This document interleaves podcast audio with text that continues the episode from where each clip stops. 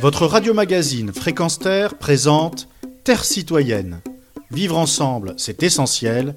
Une chronique animée par Pierre Guelf.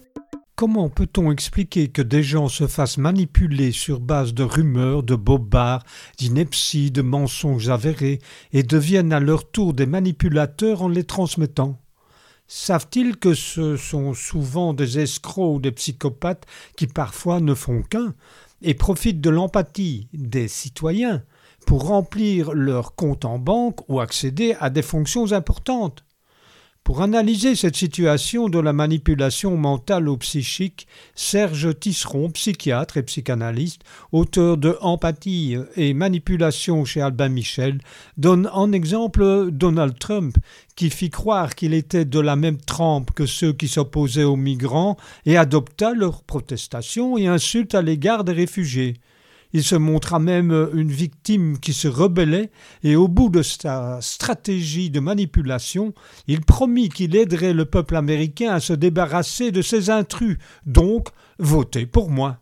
À vrai dire, peu après son élection, Trump s'est surtout focalisé sur une politique socio-économique profitable aux multinationales, aux lobbies, aux nantis qu'il avait soutenus dans sa campagne électorale. D'ailleurs, constate l'auteur, la bourse s'envola. Celui-ci décrit également la manipulation de Trump des gens du peuple tels des blancs ouvriers du sud-ouest de la Louisiane, un mélange d'amertume et de colère. Elle rencontra un immense succès, cette manipulation, car cette catégorie sociale souffrait de l'indifférence, voire du mépris de leurs élus et des pouvoirs publics. Le mécanisme de la manipulation est décrit par Serge Tisseron qui cite en exemple l'idéalisme généreux des adolescents détournés par des extrémistes, de nouveaux systèmes économiques qui exonèrent les acteurs de la maltraitance de leurs responsabilités, des fabricants d'objets plus ou moins utiles qui cherchent à détourner l'empathie naturelle à leur profit.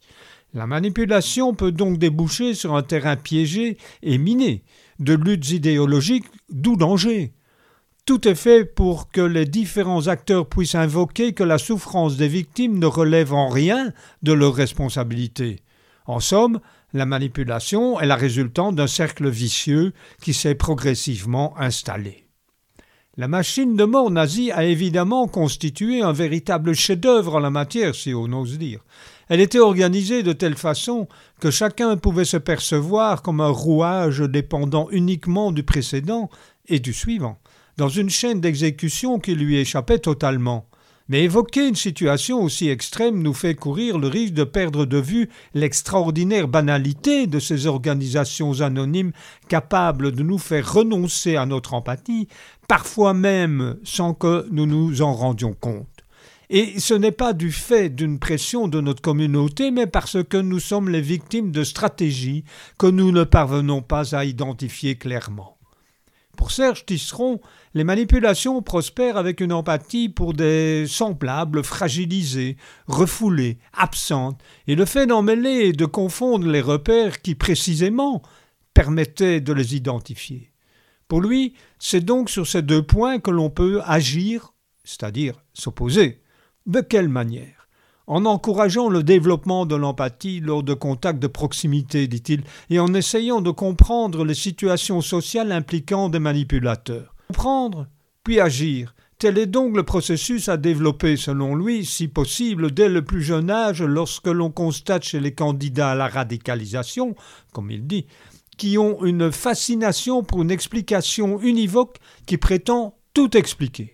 Il précise Une personne sectaire est chez elle partout où le point de vue de l'autre est balayé sans même être pris en compte. Les conclusions de Serge Tisseron, qui depuis 1985 a écrit une trentaine d'ouvrages psychologiques. Beaucoup de manipulations prospèrent sur le sentiment d'impuissance et d'incompréhension dont souffre une majorité de nos contemporains. Autrement dit, sur leur conviction de ne bénéficier d'aucune forme d'empathie de la part de qui que ce soit.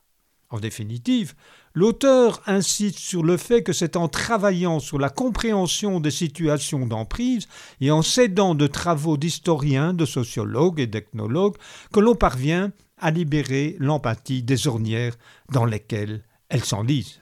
Pour notre part, tant à Fréquence Terre que pour notre partenaire Pour, dont la devise depuis près de cinq décennies est pour écrire la liberté, c'est aussi en diffusant un maximum d'informations, de reportages, d'expériences citoyennes et humanistes qui contrecarrent les discours de haine et de rejet larvé de l'autre que la sensibilisation à un monde nouveau tant attendu, c'est-à-dire enfin plus juste et plus fraternel, est une priorité absolue.